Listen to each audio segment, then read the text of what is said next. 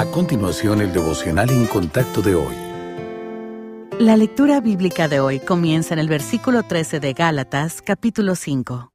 Porque vosotros, hermanos, a libertad fuisteis llamados, solamente que no uséis la libertad como ocasión para la carne, sino servíos por amor los unos a los otros, porque toda la ley en esta sola palabra se cumple amarás a tu prójimo como a ti mismo. Pero si os mordéis y os coméis unos a otros, mirad que también no os consumáis unos a otros. Digo, pues, andad en el Espíritu y no satisfagáis los deseos de la carne, porque el deseo de la carne es contra el Espíritu, y el del Espíritu es contra la carne, y estos se oponen entre sí para que no hagáis lo que quisiereis. Pero si sois guiados por el Espíritu, no estáis bajo la ley. Y manifiestas son las obras de la carne que son adulterio, fornicación, inmundicia, lascivia, idolatría, hechicerías, enemistades, pleitos, celos, iras, contiendas, disensiones, herejías, envidias,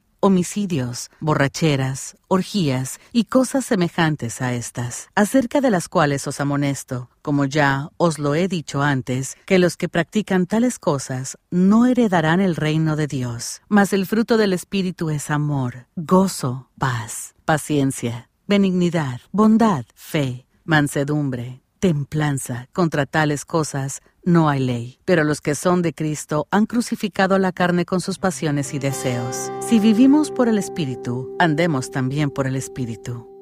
Ayer hablamos del incómodo tema del pecado y de cómo Cristo vino a liberarnos. Pero, ¿qué impacto debería tener este hecho en nuestra vida cotidiana? ¿Cómo debemos vivir a la luz de la libertad que nos ha sido dada? El apóstol Pablo ofrece una respuesta convincente en la lectura bíblica de hoy. Dice que nuestra libertad no está destinada solo para nosotros, sino también para compartirla con el mundo. Lo hacemos sirviendo a los demás con amor, cumpliendo así lo que Cristo llamó los dos mandamientos más importantes. Actuar por amor elimina la inclinación a juzgar a quienes nos rodean o, en palabras de Pablo, a mordernos y a comernos unos a otros. Una actitud dura y crítica no representa bien nuestra libertad. No hay nada persuasivo en nosotros si actuamos como personas que nunca han experimentado experimentado el amor de Cristo que todo lo puede. Por el contrario, debemos andar en el Espíritu y demostrar el fruto que se produce en nosotros cuando lo seguimos fielmente. Nuestro amor, gozo, paz, paciencia, benignidad, bondad, fidelidad, mansedumbre y dominio propio son como un en la oscuridad y otros se sentirán atraídos por su luz.